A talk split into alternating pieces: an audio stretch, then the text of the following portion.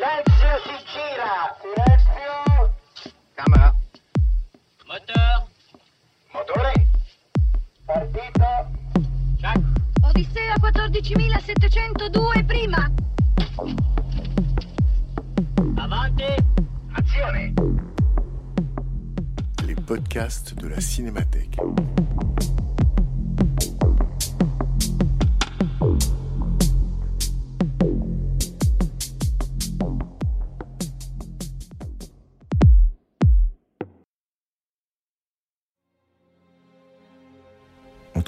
Mars 2020, la Cinémathèque française organisait une rétrospective intégrale des films de Jean-Luc Godard. À cette occasion, de nombreuses séances étaient suivies de discussions avec des spécialistes de l'œuvre du cinéaste. À la suite de la projection de JLG par JLG, un autoportrait de décembre, c'est l'historien et critique Antoine Debec qui évoque ce film avec le public. Antoine Debec est spécialiste de la Nouvelle Vague, à laquelle il a consacré plusieurs ouvrages, et il est également l'auteur de la biographie de Jean-Luc Godard, publiée en 2010 aux éditions Grasset. Discussion avec Antoine Debec, animée par Frédéric Bonneau. Bien. Merci d'être encore avec nous à l'issue de cette euh, longue et riche séance godardienne. Antoine, on peut peut-être... euh, enfin, c'est difficile de savoir par où commencer, mais on peut peut-être commencer dans cette, euh, avec cette période très particulière du travail de Jean-Luc Godard, où en, train, où en fait il est en train d'élaborer les histoires du cinéma. Je crois que dans ta biographie, euh, c'est le chapitre qui s'appelle Historien du XXe siècle. Ça commence euh, un peu après le milieu des années 80 et ça dure à peu près jusqu'à l'orée des années 2000. Donc c'est en gros 80, 88, 2000, quelque chose comme ça. Alors là, c'est pas exactement ça. Encore que les enfants jouent à la Russie, c'est presque un sous-chapitre russe ça, des ça- histoires. Ça devait être un, un- un- un épisode des histoires. Godard l'a l'a conçu comme tel. Et euh, ce qui est intéressant, c'est de savoir pourquoi est-ce que ça a bifurqué vers, autre chose. Euh, en tout cas, euh, le, le- le- les enfants jouent à, à la Russie euh, pour une bonne part et complètement euh, euh, dans la forme même euh, et dans le projet euh, complètement intégré aux histoires du cinéma. Donc c'est vrai que la première chose qu'on peut dire sur ce Godard des années euh, du milieu des années 90, hein, qui, qui apparaît ici dans les dans les films, c'est que c'est un cinéaste qui est au travail sur ces histoires du cinéma depuis euh, oui depuis depuis une dizaine d'années. Euh, euh, et on en a beaucoup de traces dans tous les films euh, qu'on vient de voir. Bah, c'est les traces bibliographiques, tous ces livres, euh, c'est les cassettes. hein, c'est voilà, il y a un corpus, un corpus de films qui sont en train d'être euh, euh, enregistrés, travaillés, sans cesse vus, revus, presque jusqu'à l'obsession par par Godard. Et on entend dans aussi bien dans les enfants jouent à la Russie que dans JLG JLG on entend le je dirais la voix la voix du, Godard au travail et aussi sa, présence euh, euh, vocale est extrêmement euh, forte, très particulière, avec ses modulations très graves hein, de, la, voix. donc il y a, quelque chose qui, qui, nourrit complètement ces films et qui font participer, disons, tous les films que Godard fait à ce moment-là, même un certain nombre de fictions. euh, euh, comme euh, King Lear par exemple, euh, il y a des plans de King Lear qui sont ici dans Les enfants jouent à la Russie. Euh, tout ça circule, tout ça, euh, toutes, ces, images, toutes ces voix, tous ces films euh, sont en train de, circuler, former euh, à la fois un, une sorte de magma euh, qui prend tout et qui en même temps se décline euh, selon euh, des thématiques, euh, des pays, et puis surtout ce qu'on peut voir qui vient de cette interrogation, de ce travail sur les histoires du cinéma, c'est une sorte de, discours de la méthode. Hein, Il y a beaucoup, beaucoup de moments, euh, aussi bien dans Les enfants jouent à la Russie que dans JLG JLG, sur euh, qu'est-ce que je suis en train de faire, qu'est-ce que c'est que le cinéma, qu'est-ce que c'est que la projection, qu'est-ce que c'est que euh, faire une image, qu'est-ce que c'est, etc. C'est vraiment un discours de la méthode qui, bon, c'est absolument pas nouveau dans le travail de Godard. hein, ça s'est euh, Il y a beaucoup de choses qu'on voit et qu'on entend dans, ces, deux films qui viennent aussi de, loin. Quand on voit deux ou trois choses que je sais d'elle, on entend déjà cette voix de Godard, on, on, en- on entend déjà ce, discours de la méthode, mais euh, qui, euh, à ce moment-là, est, véritablement au cœur du, travail godardien et je dirais au cœur même de, cet autoportrait hein, qu'il cherche à faire. Finalement, il ne montre pas autre chose que, euh, il le dit d'ailleurs dans une des dans, un- dans une note qui s'appelle le scénario 2 qui, qui, qui est le, la, la- note d'intention en quelque sorte de, JLG JLG euh, le petit 4 qui est un qui est un des une des trames du film c'est JLG au travail quotidien. Voilà. Et donc ce JLG au travail quotidien euh, ben, on le retrouve partout à ce moment-là euh, euh, et c'est celui qui, est en train de fabriquer les histoires du cinéma. Peut-être que la différence la plus évidente, c'est que dans Les enfants jouent à la Russie, donc il y a les histoires du cinéma, il y a les films, il y a les extraits des films, alors qu'ils ne sont pas tous russes, hein, puisqu'il y a Hamlet, par exemple, oui, avec. Laurence Olivier, mais il y a beaucoup de Bah, cinéma. il y a beaucoup de, ouais, cinéma euh, soviétique. Eisenstein, Dovzhenko. Barnett, euh, que Voilà, qui sont les beaucoup trois- là. les Alors il coupe, il coupe à sa façon. Alors moi je reconnais pas tout à chaque fois. Comme tout le monde, je reconnais quelque chose. Par exemple, la femme en noir, absolument éplorée, qui revient à certains C'est les moments. escaliers d'Odessa, c'est Voilà, donné comme tel. Voilà, ouais. c'est Ouais. celle du cuirassé Potemkin, et c'est celle qui reçoit une balle par les Cosaques dans le ventre, et qui donc, en essayant de s'appuyer, va faire partir son berceau avec son enfant. Pendant tous les escaliers d'Odessa, on va voir le berceau qui descend les escaliers. Mais ça, il ne le montre pas, Mmh. bien sûr. Il ne montre que la femme. Voilà, ça, c'est peut-être un des, un des gros plans les plus connus de l'histoire du puis, cinéma, mais il y en a aussi de euh, beaucoup moins connus. Voilà, c'est ça qui est beau, euh, je trouve, dans le, dans, dans le travail de Godard sur, euh, bah, sur un corpus comme le cinéma soviétique. hein. c'est que, alors ça se nourrit de, d'un certain nombre de films et de, d'auteurs qui les. Euh, y a- c'est très beau à la fin quand les, deux, les, deux, les deux sœurs reçoivent et font, font, font entrer tout le cinéma soviétique comme ça. Enfin, les trois grands euh, pour Godard et dont les extraits sont très nombreux, hein, c'est Eisenstein, Dovzhenko et, et Barnett. Bah, donc, le, je dirais la- ce qui est nouveau d'une certaine façon dans la relecture du cinéma soviétique, c'est Barnett en fait hein, que Godard euh, remet très très haut, euh, euh, avec des très très beaux moments de de, de, de, de- de la mer Bleue par exemple. Bon, il y a aussi la présence de Bernard C'est quand- Eisenschitz. C'est hein, c'est qui- quand la femme perd ses perles. oui, et puis c'est tout, tout ce qui se passe autour de la, de la mer, des matelots, tout ça, c'est- magnifique. hein. Euh, Il y a vraiment un travail de Godard sur, euh, sur Barnett qui, qui fait qui exhume à ce moment-là pas mal de choses. Euh, Toutes les cassettes, hein, il est d'ailleurs mentionné par les, agents du CNC qui viennent faire euh, leur petite enquête, euh, ce rayonnage russe. hein. Donc c'est celui qui a servi à faire deux ans auparavant Les enfants jouent à la Russie et c'est celui qui s'immisce parce que la plupart des plans des enfants jouent à la Russie souvent peut-être raccourcis ou, ou montés les uns sur les autres. Ils, sont dans les histoires du cinéma hein, à certains moments dans les huit épisodes qui, qui au-delà du projet de Godard d'en faire une sorte de neuvième sur la Russie euh, et- et consacré exclusivement à la Russie, et ces plans ils y sont déjà. Donc euh, euh, oui, ce qui dans, toutes ces cassettes qu'on voit ce rayonnage russe, euh, il est, euh, il est aussi, euh, et c'est en ça que c'est intéressant de voir que, Godard est au travail. Il est aussi au travail sur ce qui est en train de se passer au- autour d'un- homme qu'on voit dans le film, qui est Bernard Eisenschitz, hein, qui est en train à ce moment-là de préparer une grande rétrospective qui aura lieu à Locarno, qui est une sorte de revision du cinéma soviétique.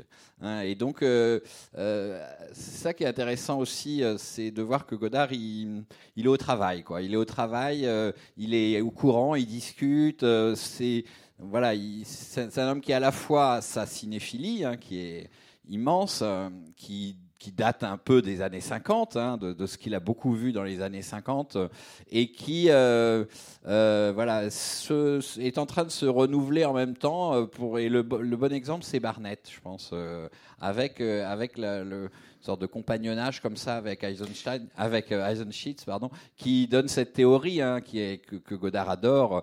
Labarthe et, et, et, des- c'est- c'est deux historiens du cinéma qui ont la particularité d'élaborer des théories sur le cinéma euh, qui sont souvent très, qui, ont beaucoup séduit Godard. Euh, euh, Labarthe en a eu beaucoup sur euh, sur les lumi- sur lumière, sur le hasard dans le cinéma. Et Eis- Eisenschitz en a pas en a aussi, on élabore à ce moment-là sur le cinéma soviétique. Alors André Labarthe, effectivement, il est deux fois dans le film. Il est dans Les Enfants jouent à la Russie où il joue son propre rôle, puisqu'on le voit arriver à l'hôtel Raphaël, hein, c'est clair. Et puis il est un des trois contrôleurs du centre du cinéma, avec la femme de ménage sexy qui viennent un peu regarder ce qui se passe. Mais ce qui est quand même frappant, Antoine, c'est presque le sentiment de solitude. Parce que même dans le premier film, Les Enfants jouent à la Russie, il y a ce tournage au Raphaël. Alors, c'est vraiment des vieux compagnons de route, hein, puisqu'il y a André, Labarthe. Il y a Laszlo Zabo qui joue Jack Valenti, c'est-à-dire le lobbyiste américain qui veut conquérir le monde avec ses films américains et qui, veut, part à la qui veut racheter la fiction. voilà, la qui veut racheter russe, la quoi. fiction aux Russes et qui part dans, dans un seul moteur et non pas un bimoteur à la fin pour conquérir la Russie. Mais finalement, ce tournage, parce que ça, c'est un vrai tournage, à l'hôtel Raphaël, avenue Kléber, etc., ça avorte assez vite. Hmm. Il reste les deux sœurs à la fin, effectivement, à la porte de l'hôtel. Et Anna Karenine qui se jette. Voilà. Alors, les- et Anna les- Karenine la, qui se la- jette la- sous la un train. journée de tournage à Moscou, elle a été faite par euh, Godard n'est même pas allé. hein, c'est Caroline Champetier qui, qui fait. euh, Donc c'est la chef images. opératrice Voilà. qui est allée sans le cinéaste. Voilà, oui, oui. Euh, donc, bon, bah, ce que tu dis est juste, c'est-à-dire que Godard est seul. hein. Ça, c'est, aussi une- quelque chose qui est assez frappant dans ces films, qui désigne une période assez particulière, au milieu des années 90, où euh, Godard est dans une grande solitude. Euh, Il y a quelques vieux amis qui viennent le visiter, hein, comme il le montre, mais euh, il est... c'est assez différent de ce qui se passera dans les, deux décennies qui suivent, les années 2000 et jusqu'à aujourd'hui, où Godard va s'entourer d'une nouvelle équipe de jeunes gens, hein, euh, jeunes femmes et, jeunes hommes, euh, qui vont travailler avec lui, euh, qui vont le relancer, qui vont, qui donnent aussi le dynamisme évidemment mélancolique, hein, souvent assez morbide, de, du, du Godard des années 2000 et 2010.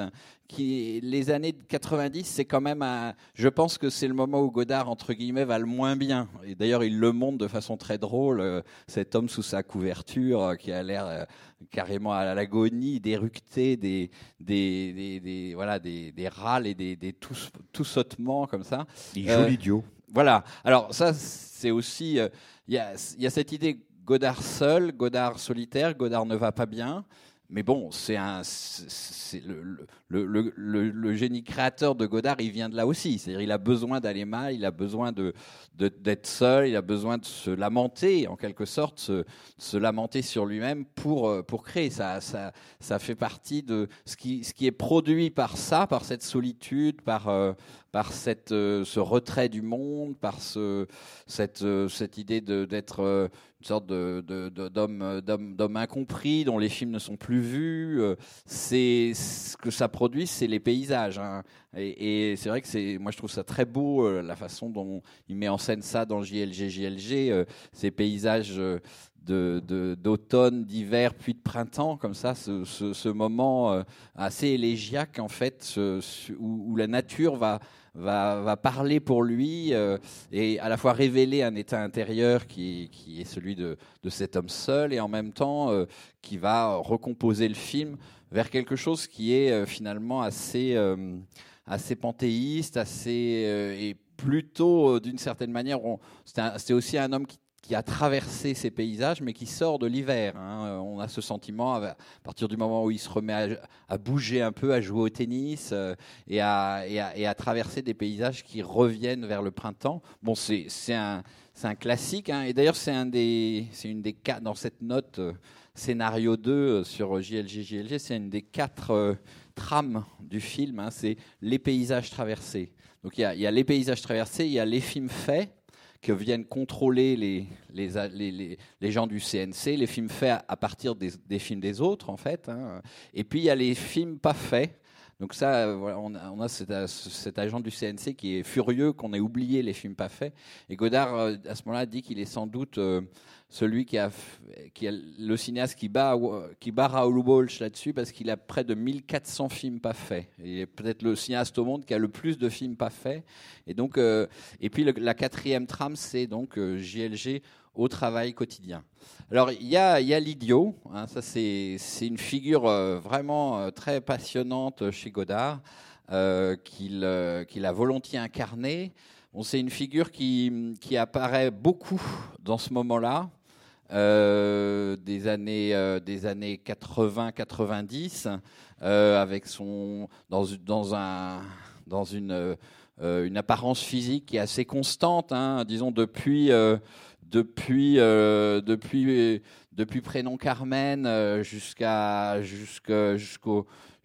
JLG JLG euh, voilà ce, ce- cet homme au bonnet souvent en train de fumer avec assez peu compréhensible éructant ou au contraire un peu prostré un livre à la main qui qui est euh, oui qui est le prince le prince Mishkin l'idiot euh, ça c'est très euh, donné comme tel dans, dans Soigne ta droite, par exemple. Alors, ce personnage de l'idiot, bon, c'est un personnage qui traverse une partie du cinéma de Godard.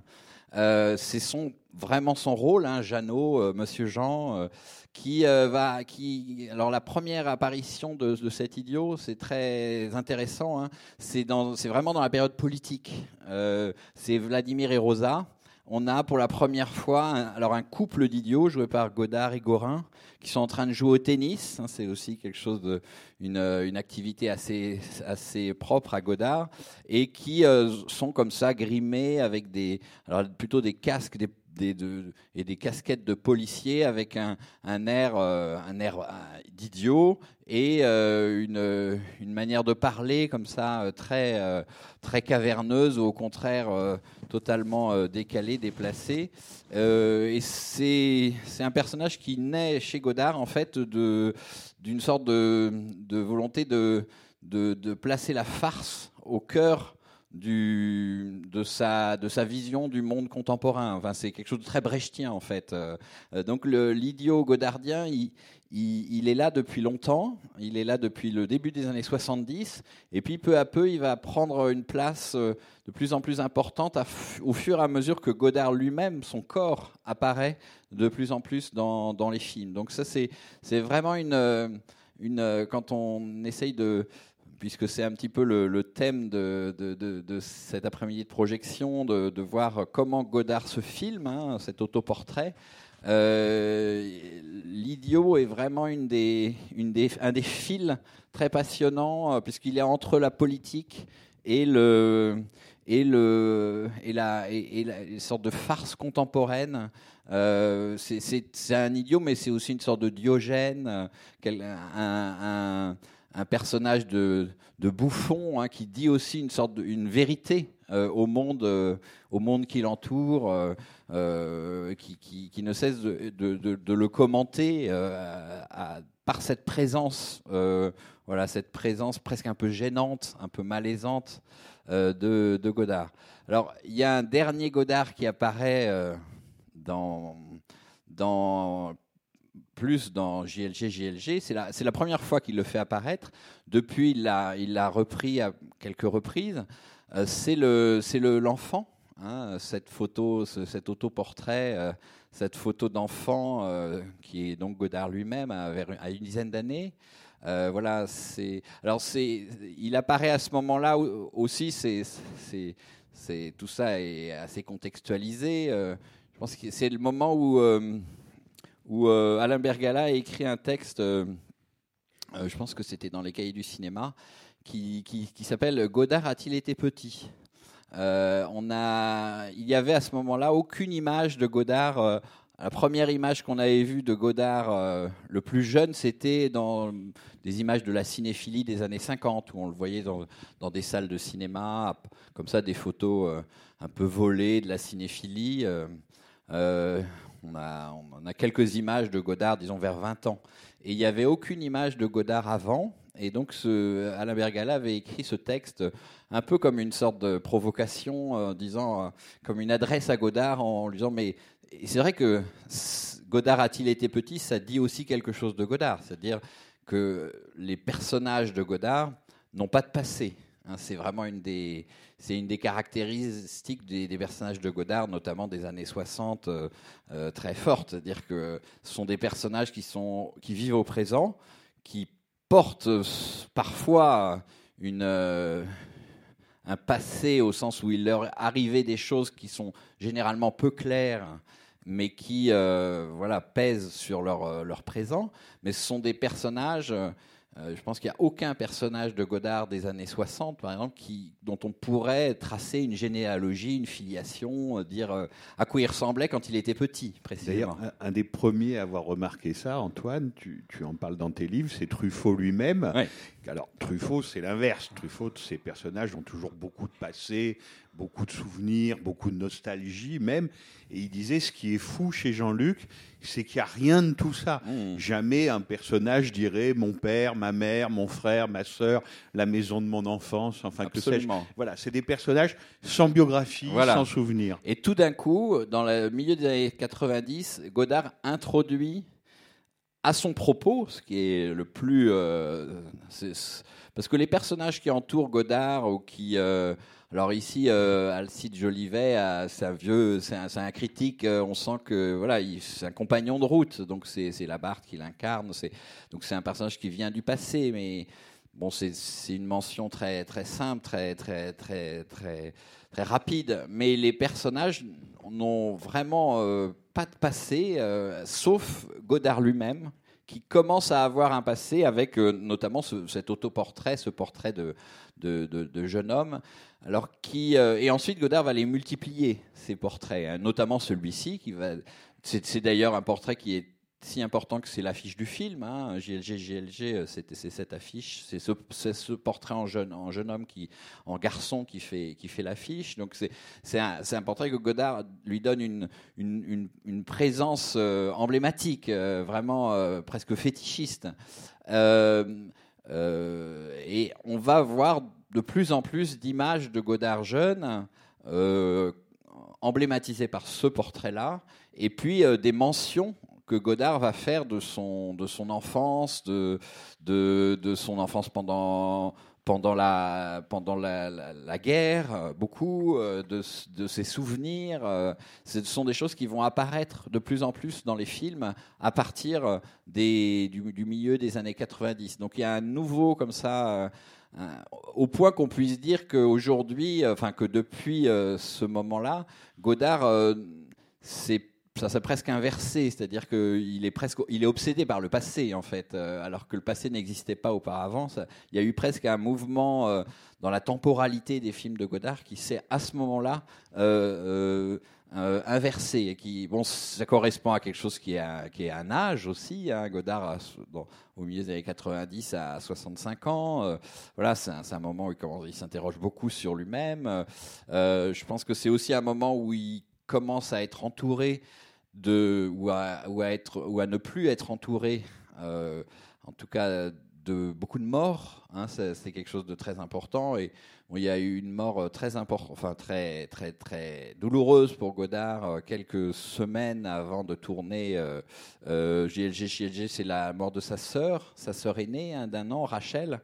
Euh, il y a plusieurs mentions dans le film, soit par des extraits de films, soit par des, textes lus d'écrivains qui se rapportent très précisément à la dernière visite que Godard a pu faire à cette sœur qu'il voyait peu, mais qui était presque une sœur jumelle hein, euh, en termes de. Et puis ce, ce portrait de lui à 10 ans, ça renvoie à toute cette famille. Hein, et quand il dit de l'autre côté, c'est la France du lac, c'est ce, chalet à Antilles où euh, toute la famille Godard-Mono, euh, euh, une grande famille protestante, la, grande bourgeoisie autour du lac, comme ça, hein, côté français, côté, côté suisse, voilà, passait son temps d'une rive à l'autre.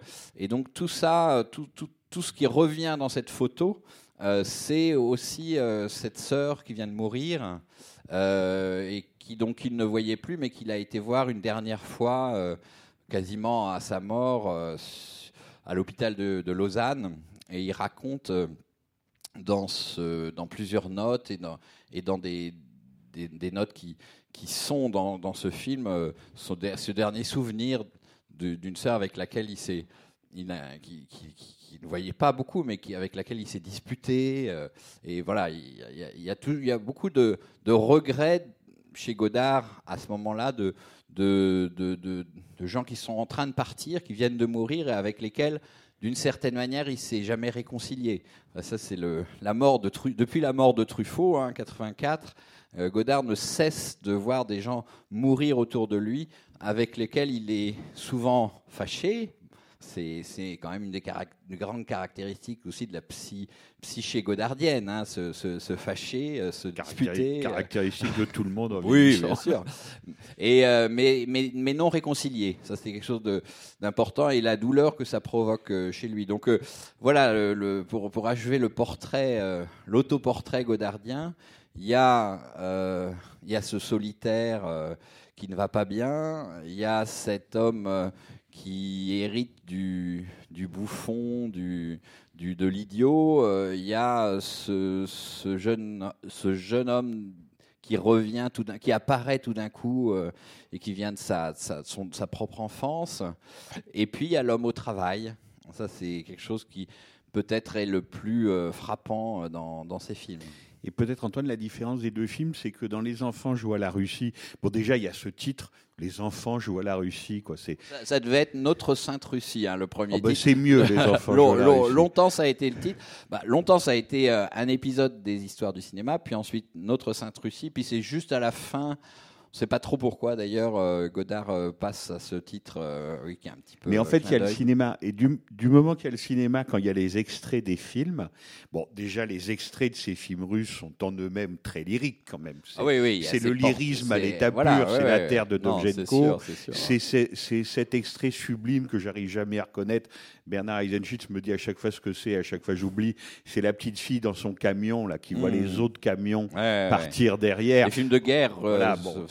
Tout ça est extraordinaire, mais on voit bien que dans JLG, JLG, c'est pas une facilité, mais disons c'est une manière qui s'interdit. C'est-à-dire qu'il n'y a pas d'image de Il n'y a film, pas les, il y a pas les- sauf sur les télés un Voilà. tout petit peu. des choses un peu bizarres, des la, la- genre croisière en version Voilà. allemande. Et il reste, il reste les bandes son des films. Ouais, C'est-à-dire ouais. quand il est sur son îlot là, tout seul, filmé d'assez loin. Alors il y a les noms des cinéastes. Alors Nicolas, c'est Nicolas Ray, Hmm. et on entend un dialogue de Johnny Guitar. Il y a un dialogue, je crois, Il y a de Rossellini, Et il y a, voilà, il y a Rossellini, il y a- il y a Renoir, enfin bon, voilà, il y a des gens comme ça, on reconnaît un peu les films, mais il n'y a pas ce lyrisme. Et en fait, le film a un côté presque janséniste. Enfin, il reste euh, les pages du cahier, les paysages. Alors, c'est les paysages du romantisme allemand. C'est des puis références c'est à. les paysages de chez lui. C'est euh, les paysages de chez lui, mais, mais c'est un film très. Y a le, la caméra ne bouge jamais, Mmh, il n'y a mmh. que des plans fixes dans GLG, GLG, même s'il se passe beaucoup de choses à l'intérieur du plan, les plans sont agités, mais la caméra ne Mmh. bouge pas. Enfin, c'est un film très tenu, quoi, j'ai envie de dire, Ouais. qui, qui, dé- qui déborde, qui se laisse assez peu déborder. Bah, disons que c'est un film aussi, euh, c'est un film en, c'est aussi le, le- les enfants jouent à la Russie, c'est un, un essai vidéo. euh, C'est Godard euh, fait feu de tout bois C'est le principe de ce de ce moment qui est aussi euh, quand même la- l'aboutissement de ce qu'on pourrait appeler le moment mort du cinéma de Godard. Hein. C'est des années 80-90. On est dans ce plein de ce moment où à chaque fois ce sont des laments, de la, des lamentos funèbres aussi. Quelque chose est en train de mourir, quelque chose meurt. Mais c'est vrai que les, histoires du cinéma et et le, les enfants jouent à la Russie fait mourir avec un, lyrisme euh, qui est indéniablement aussi celui de l'objet euh, film soviétique. Ça, c'est sûr que Godard aime ce cinéma-là pour ça, parce qu'il y a une puissance de lyrisme assez folle. Dans euh, JLG, JLG, c'est un film qui est beaucoup plus posé, comme tu le dis, euh, tenu, parce que c'est un, un- film, euh, voilà, c'est un film en, en- en- en argentique. la seule petite caméra que s'autorise Godard, c'est quand il fait ses plans intérieur un peu bizarres, euh, dans le noir, euh, une petite caméra vidéo euh, H8 euh, qui voilà. Mais sinon euh, c'est un, film qui a été tourné avec deux, deux chefs opérateurs deux, deux, euh, deux ingénieurs du son hein. Godard y tient beaucoup il y avait cinq personnes avec un assistant sur le, sur le tournage alors c'est un tournage rapide en une dizaine de jours hein. mais euh, bon c'est d'ailleurs un tournage assez euh, intéressant Godard fait venir cette petite équipe au début du mois de décembre 93 euh, chez lui, donc voilà, à Roll. Euh, c'est aussi un, home movie, hein, quand même. euh, ça fait. Là aussi, c'est une autre veine du cinéma de Godard de ce moment-là. hein. Euh, et et puis voilà, Godard va pas bien. Il bougonne. euh, il tout, bon, au bout de quelques jours, tout le monde repart. C'est un film euh, produit par la Gaumont, hein, donc euh, il y a quand même un, budget, comme il est dit. il y a, c'est un film que, que la Gaumont a commandé à Godard au moment de la rétrospective au MoMA. En 94, il, y a, une grande rétrospective au MoMA, 100 ans de cinéma Gaumont. Et pour ouvrir le cycle, en, mars 94, euh, la Gaumont a, voilà, commande à Godard ce film, cet autoportrait. Donc c'est un, c'est un film qui, à la fois, est pas dans les standards du cinéma habituel, puisqu'il dure à peine une heure, euh, mais c'est quand même un film qui a, une commande de, de- de- de- du prin- principal producteur français. Donc c'est un film, c'est pas du tout un film pauvre, euh, c'est pas un essai vidéo comme euh, les, les, les, les, les, enfants jouent à la, à, la Russie. Euh, donc Godard a, voilà, à son équipe, euh, il renvoie tout le monde à Paris et puis euh, le 20 décembre, il se met à neiger. Et c'est le déclic euh, chez Godard. Il rappelle tout le monde dans la journée. Tout le monde revient. Et, euh, ils vont tourner euh, là quelques jours dans la neige. Et c'est la neige de décembre hein, qui a véritablement fait le film et qui peut aussi expliquer comment, pourquoi le film est si posé justement. Tous ces paysages de neige.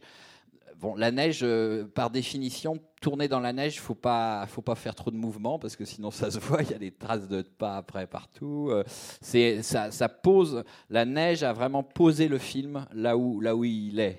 hein. c'est, c'est, c'est-à-dire dans ce, dans cet autoportrait de décembre. hein. et, c'est aussi une des explications. Euh, je pense de, de son côté euh, ex- extrêmement euh, funèbre, enfin mélancolique. C'est vraiment un film où le, le créateur est, est parfois presque figé, prostré, figé dans son, dans son travail. Heureusement, du- d'une certaine manière, heureusement qu'il y a les livres. hein. Il n'y a plus que les livres, on le voit dans le film, qui, qui sortent Godard un petit peu de son, sa prostration. Et qui, euh, voilà, il y a les livres et les paysages. Et la musique. les- Ouais, voilà, ça, ça va avec, ouais, ouais, c'est sûr. ouais. Et puis bon, euh, et puis la présence de Godard comme, euh, comme, voilà, comme, comme corps, comme. mais bon, c'est une présence vraiment très, très mélancolique. hein. Les seuls moments où, voilà, qui, tout- qui peut s'autoriser de, de promenade, ils sont assez rares finalement. Il y a quelques moments de promenade. Euh, là, tout d'un coup, il, s'anime un petit peu euh, en faisant l'idiot, euh, justement, en, animant le plan.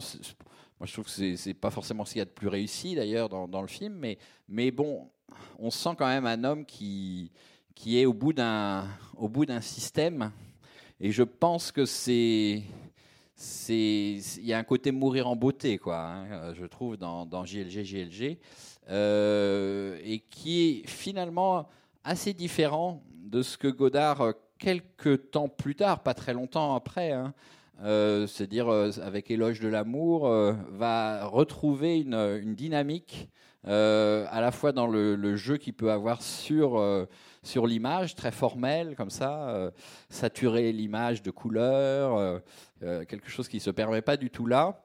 Et, et puis arri- l'arrivée d'une d'une nouvelle équipe autour de lui. hein. Je pense que Godard a été assez clairement, euh, je, dirais presque un peu sauvé par euh, toute une série de, jeunes gens qui arrivent euh, et dont peut-être le premier à arriver vraiment, c'est son neveu Paul Grivas, hein, qui, commence à être là à ce moment-là. Qui, je crois, il doit être peut-être deuxième assistant sur sur il- voilà, ce- bon, c'est encore une histoire de famille, hein, mais qui euh, tout ça va, va relancer Godard, euh, je pense. euh, Et par ailleurs, par ailleurs, Antoine, ce qui est frappant, c'est sa fidélité absolue à son corpus, quoi. Alors corpus de films, corpus de cinéastes, corpus de, de musiciens, de peintres, bien sûr, parce qu'il y a encore un tableau de Georges de Latour qui avait été le premier qu'il avait animé dans les studios de Francis Ford Coppola au moment de Passion. Là, c'est la, c'est la domestique avec euh, avec la chandelle. Et puis sur les livres, on reconnaît pas tout, loin de là. Enfin moi, en tout cas, je reconnais pas tout. Mais la fin, qui est très émouvante, vous l'avez sans doute reconnu, ce sont les derniers mots des mots, euh, les derniers mots, oui, des mots de Sartre quand il dit et je suis un homme qui les vaut tous, mais que personne que personne ne vaut. Et ça aussi, c'est par exemple cette défense de Sartre, c'est un motif qui parcourt ses conversations avec Duras, par exemple, parce que Duras lui dit beaucoup de mal de Jean-Paul Sartre, et Godard dit tout le monde, dit tout le temps non, non, non, non, non. Moi, il m'a appris ce que c'était que la littérature, il m'a appris ce que c'était que la peinture. Dans les volumes de Sartre qui s'appellent Situation, où où il parle un peu de littérature et de peinture, du Tintoret en particulier. Et donc, il y a toujours cette défense de Sartre. Et là, on le retrouve. Il termine son film avec des mots qui ne sont pas les siens, comme il fait souvent, mais justement avec les mots de, avec les mots de Jean-Paul Sartre. Il y a chez Godard euh, des, des fidélités, effectivement, euh, que ce soit euh, cinématographique, euh, cinéphilique plutôt, euh, pictural ou littéraire, qui, qui fonctionnent par, par strates. Euh, et Sartre fait partie de la première strate, c'est-à-dire euh, c'est Malraux Sartre, c'est c'est le C'est la base. c'est la base, c'est c'est vraiment présent dès les années 50. Euh, c'est cité dans, dans, dans les critiques de Godard souvent. C'est c'est très présent dans, les films des années 60 euh, souvent. Euh, euh, et puis peu à peu s'agrège un certain nombre de nou- nouveaux auteurs. alors il y a ceux des années 60, euh, euh, Wittgenstein qu'on retrouve là. c'est très il y a parfois Raymond Aron, Lévi-Strauss. Enfin il y a toute une, une, une, une généalogie années 60. Et puis après années 70, bon beaucoup de Brecht.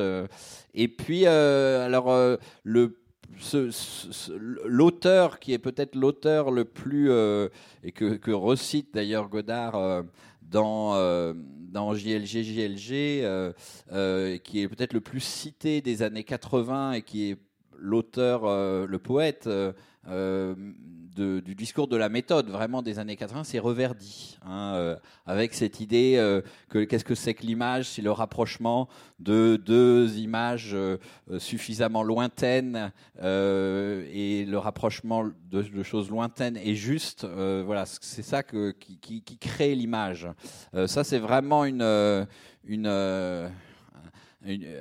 discours de la méthode qui est très très présent sur les histoires du cinéma et qu'on retrouve ici. Donc oui, euh, et ça fonctionne pareil pour euh, le, corpus pictural. Euh, voilà, il y a celui, il y a le corpus pictural de base dont Georges de Latour, euh, euh, qui, qui est par exemple ce sorte de musée que, que Godard placarde en photocopie sur les chambres de ces personnages des années 60. hein, voilà, quand,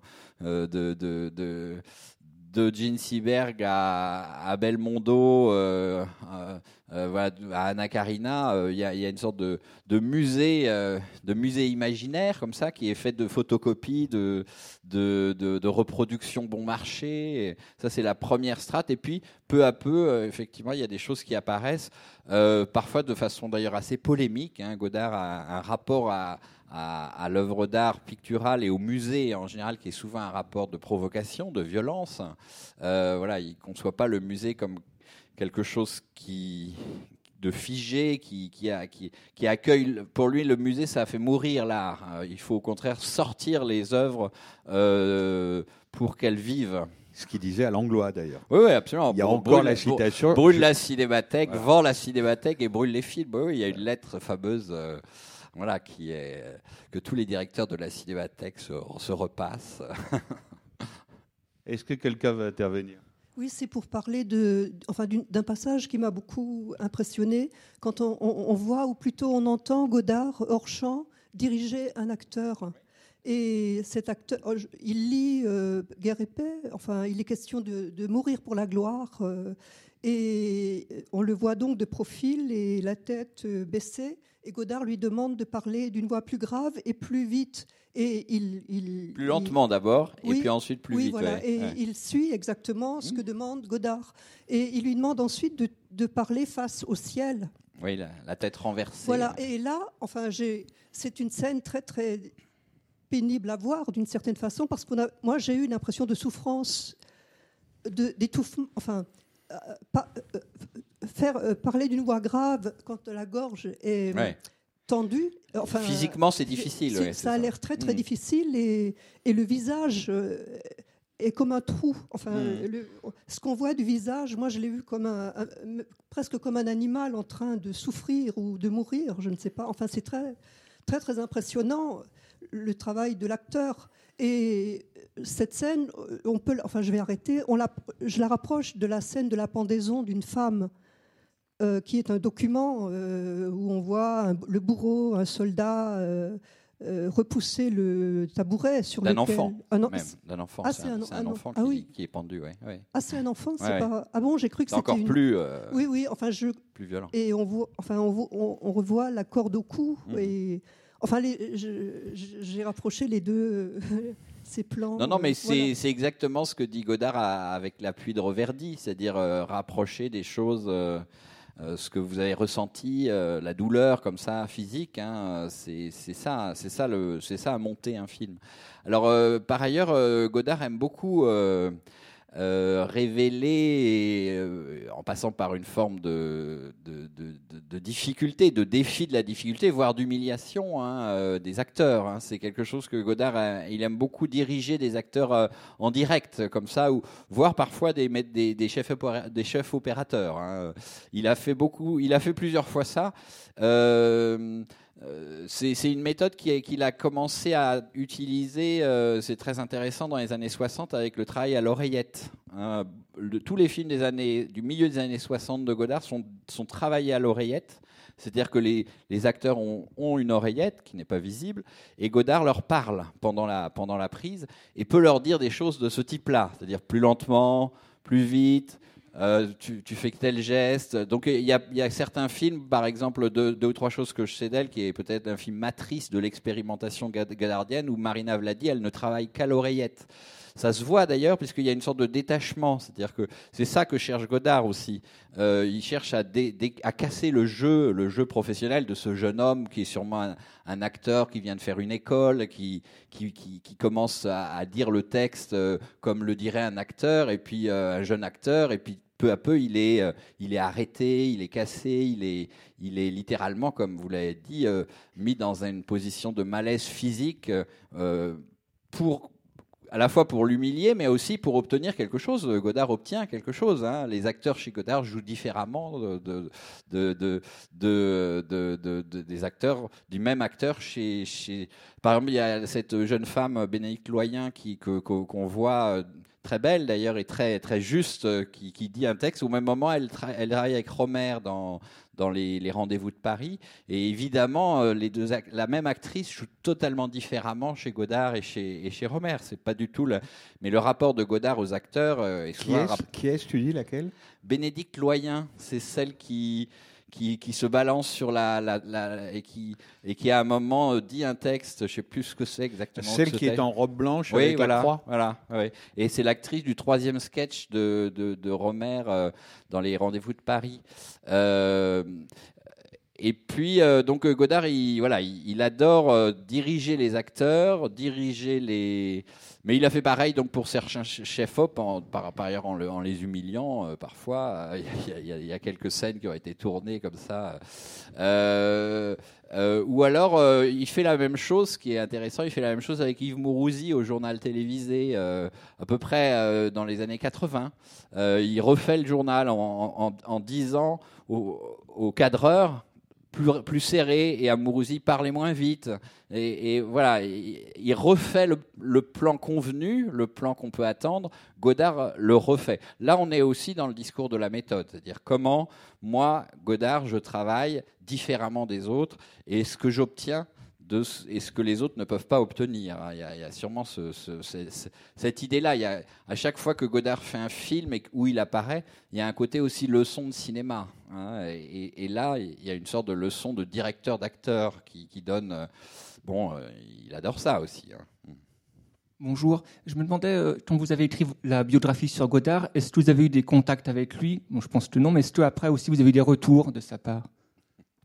Euh, oui, oui. Alors euh, euh, non, euh, j'ai pas eu de contact euh, avec lui au sens où quand je, lui ai dit à un moment, c'était un moment où il était beaucoup au Frénois. On est dans les années euh, 2000, euh, 2005, 2006. Il était un invité du Frénois et j'ai été le voir plusieurs fois. C'est le moment où je, dirigeais les pages culture et le cinéma à Libération.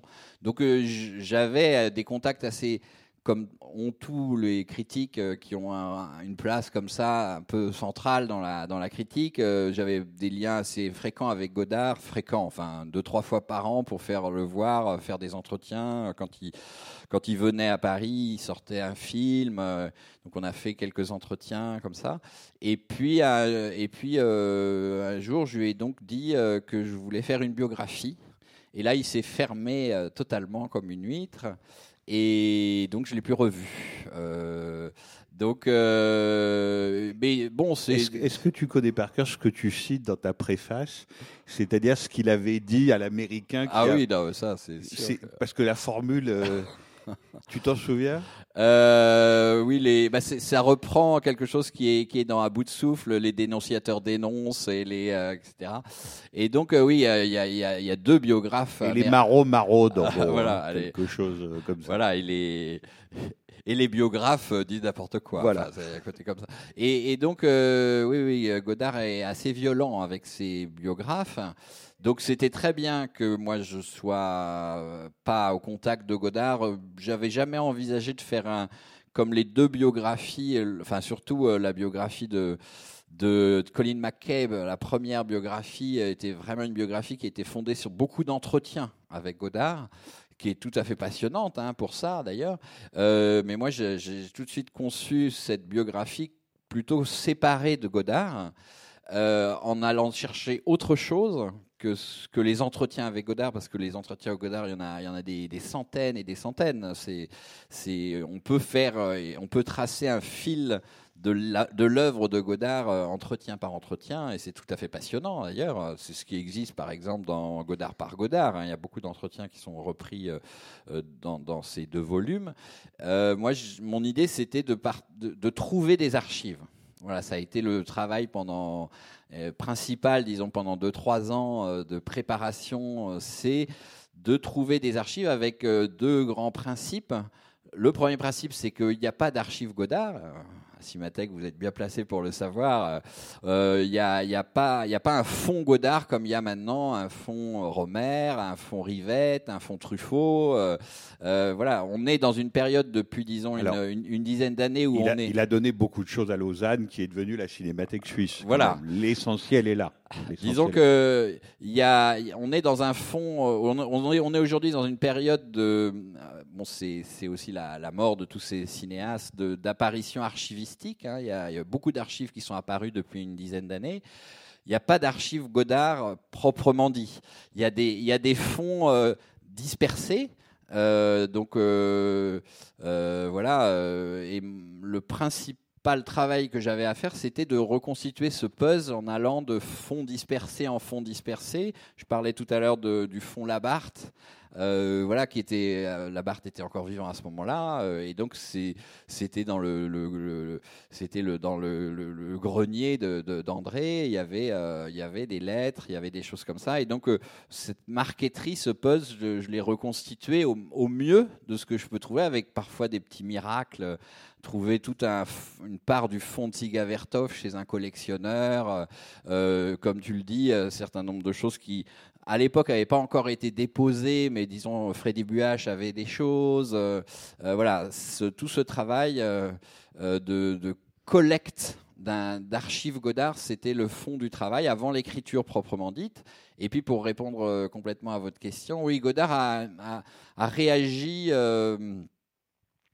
beaucoup moins violemment à la biographie qui est parue donc en 2010 euh, que que euh, vis-à-vis des deux biographies américaines.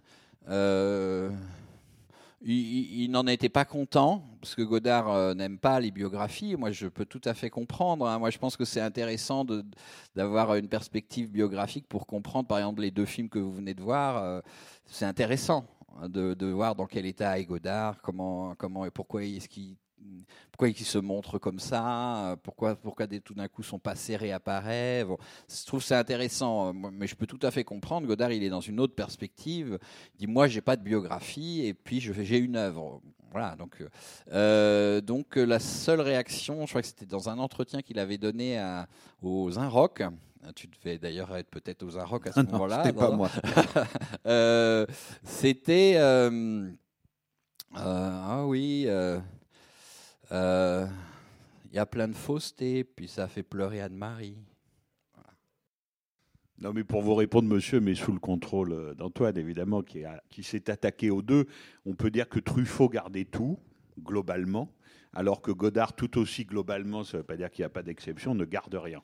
Oui, ou se Voilà. défait des choses. Ou se défait des choses. Et où vend. Maintenant, il vend. C'est-à-dire que aujourd'hui, le plus beau fond qui existe, euh, alors il faut, absolument que tu le récupères. hein, il est, il a été acheté, euh, bon par, euh, par, euh, je dirais pas par qui.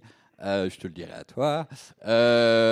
C'est donc toutes les années, toutes les années, bah, tout ce que vous avez vu là, hein, histoire du cinéma, jusqu'à jusqu'à film socialisme en fait tout ce fond, disons, rôle, il, est- il a été acheté, il est dans d- 200 cartons.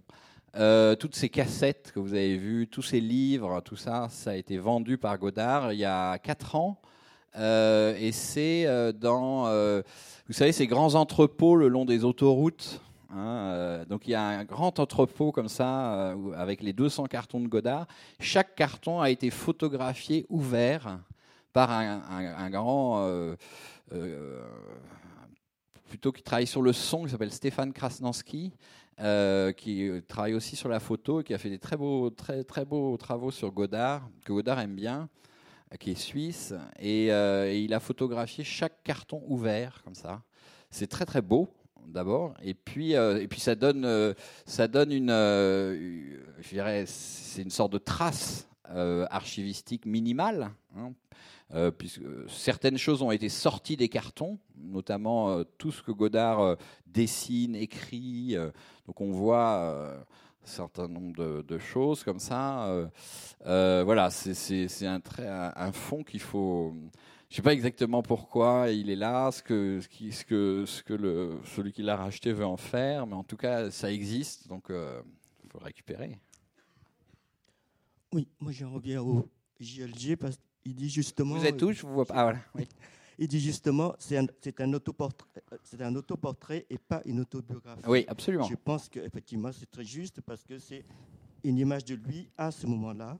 Et euh, ce que je constate, moi je l'ai vu à sa sortie, mais là ça m'a devenu très frappant, c'est un, un autoportrait aussi intellectuel et affectif, Hmm. tel, tel que on voit ses lectures, euh, on a des citations de, philosophes et, de poètes euh, au, son, on a, des surimpressions euh, auditives, hein, enfin sonores. Je suis très surpris, par exemple, de l'audace dans euh, Les enfants jouent à la Russie. À un moment donné, il y a des chants religieux russes. Et on, on- on entend aussi Janis Joplin par, Ouais, euh, ponctuellement comme ça. Et, et c'est C'est très beau. Ah, ce oui, mouvement, ah, ouais. ah, Le oui, voilà. contre, Ah. le- on retrouve l'idée de Reverdy, quoi, rapprocher des choses euh, justes mais élo- éloignées. Oui, vous avez absolument raison. euh, c'est pas c'est pas une autobiographie, c'est un autoportrait. C'est c'est dit comme tel dans le titre.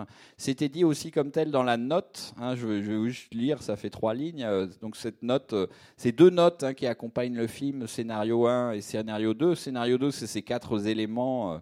Euh, euh, dont je parlais, ces quatre éléments, euh, les paysages traversés, les films faits, les films non faits, JLG en action quotidienne.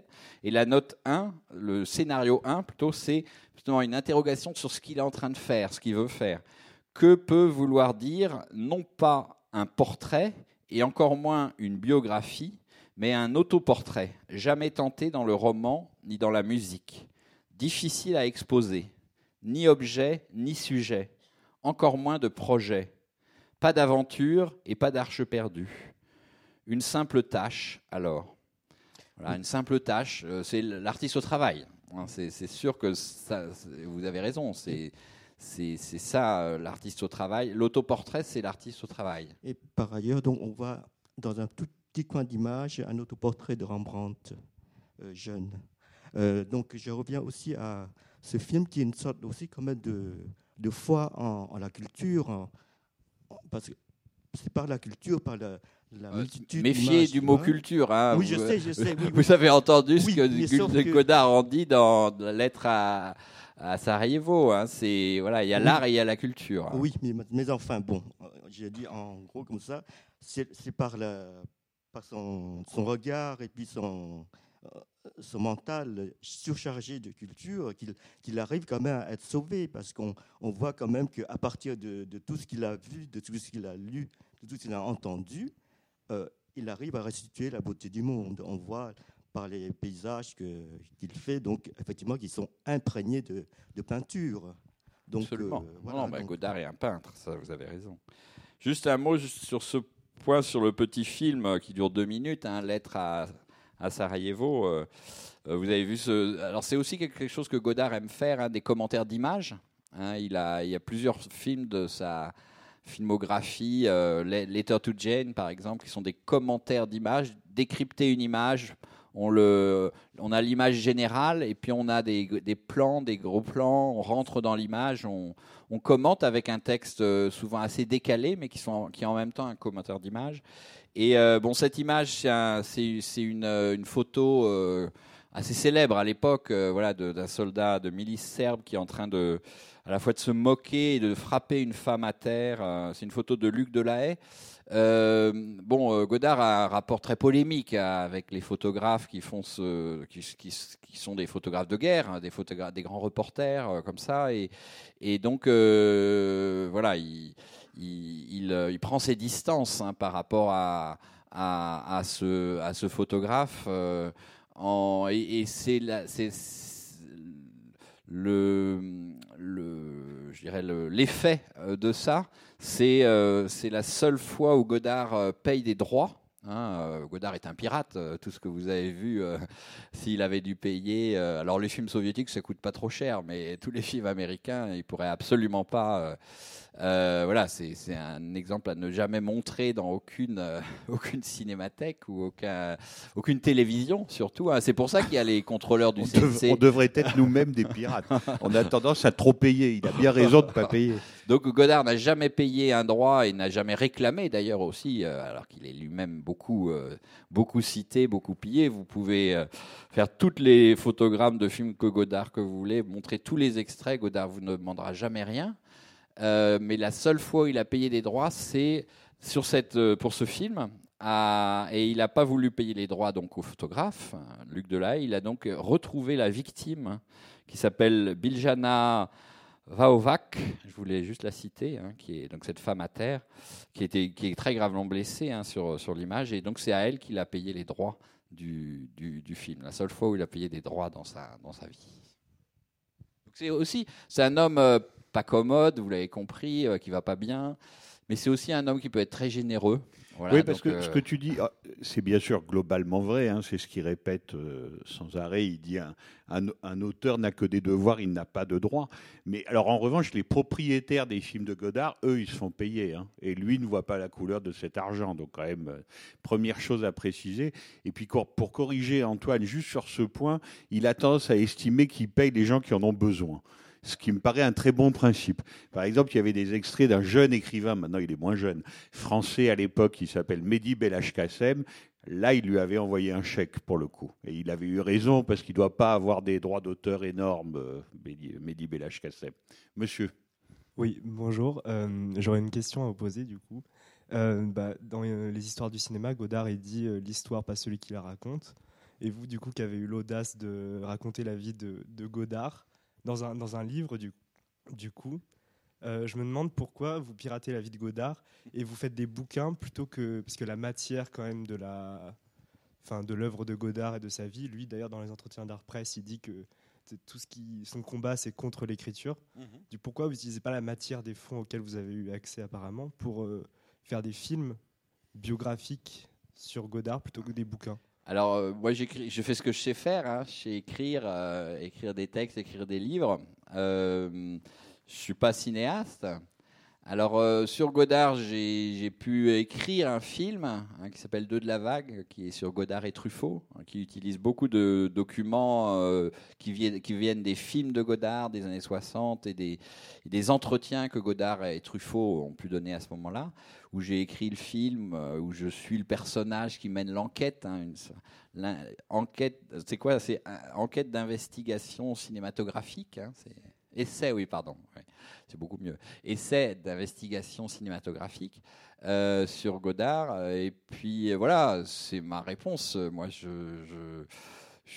c'est vrai que j'ai jamais été vers le cinéma parce que je sais pas faire. Je suis pas, je suis pas, je peux mettre en scène. Je suis pas, je, peux, je peux. Je suis, je, je peux lire des images, je suis incapable d'en faire. Voilà, donc euh, c'est ma réponse. Monsieur. Euh, J'ai deux questions, plutôt j'avais deux questions, parce que vous avez anticipé la première. Je voulais savoir s'il avait justement eu les droits pour, avoir, euh, pour pouvoir montrer tous ces, tous ces films. Donc, Donc, non. non, non, non. Il n'a jamais eu de procès? Euh, bah, pff, moi, je veux bien que la Warner fasse un procès à Godard. Godard ne demande que ça, hein, mais euh, c'est. Il n'a jamais eu euh, d'ennui, enfin. Il a pas... euh, non, Non. non, il peut faire des ennuis parfois, euh, mais pas pour des raisons de, de droit ou de, mais parce qu'il trouve que c'est mal cadré. Par exemple, il a, il a fait euh, des ennuis énormes à Gallimard, qui, avait pu- qui avait publié les histoires du cinéma en livre, parce que l'image Godard aurait voulu une couverture euh, sans image, parce que c'est la, c'est la NRF. Il, a, il a obtenu d'être publié dans la NRF et il voulait une couverture NRF. Et Gallimard, euh, pa- parce que c'est les bonnes mauvaises idées des graphistes, ils ont voulu mettre une image au milieu parce que c'est Godard. Et il, a été scandalisé, je pense, parce qu'il y avait une image, mais il a fait un procès parce qu'elle était mal cadrée, parce qu'ils avaient recadré euh, un plan des histoires du cinéma. Donc c'est voilà, il peut faire des procès pour ça. Et ça n'a pas été jusqu'au procès. C'est plutôt que voilà, il était furieux, il l'a fait savoir, il a, il est obtenu que finalement euh, il n'y ait pas d'image. Mais euh, non, il, il n'a jamais fait de procès, il n'a jamais reçu. eu de procès euh, pour des problèmes de, de, de- de droit d'image en tout cas. Et euh, j'ai vu Nouvelle Vague la semaine dernière, là j'étais ici. Et avec Nouvelle Vague et avec le film sur la Russie, j'ai l'impression j'ai l'impression que c'est quelqu'un de très croyant. C'est c'est une fausse impression ou pas? Euh, alors, croyant, je ne sais pas, mais en tout cas, il, bon, Godard croit à quelque chose, je pense que c'est- aux images, à la puissance des images, ça c'est sûr. Euh, par ailleurs, euh, je pense que les canevas, les grands canevas religieux, hein, que, ce soit... voilà, la les, les grands mystiques. Godard est vraiment intéressé par eux. Oui, oui, je pense que c'est, c'est, ça fait partie de sa manière de raconter les histoires depuis. Alors c'est, pas, ça, ça caractérise beaucoup le Godard des années, euh, justement des années 90. hein, euh, euh, voilà, il a fait pas mal d'entretiens d'ailleurs à ce moment-là avec des théologiens, avec des, des, c'est, vrai que euh, que ce soit euh, sur Marie, euh, sur Hélas pour moi qu'on voit là en affiche derrière, ce sont des grands des grands canevas bibliques. hein. Il raconte ces histoires-là comme si c'était des, des histoires possibles en fait. Euh, donc euh, voilà, je vous salue Marie, c'est vraiment une sorte de, réinterprétation godardienne de, l'histoire et de la mythologie en même temps de, Marie. Euh, donc il est dans ce, dans ce canevas-là. Est-ce que ça en fait pour autant un, homme qui, croit à, qui, a, voilà, qui a des convictions religieuses? Moi, je ne pense pas. Je pense que c'est quand même un, un, monde sans Dieu, euh, les- le monde de Godard. Euh, c'est qui peut voilà il, y a, il y a- il y a de la croyance, mais, mais c'est pas celle de Godard, il me semble. Si vous n'avez rien à ajouter, merci beaucoup. Antoine. Ben, merci, merci Frédéric. Merci. C'était les podcasts de la Cinémathèque française.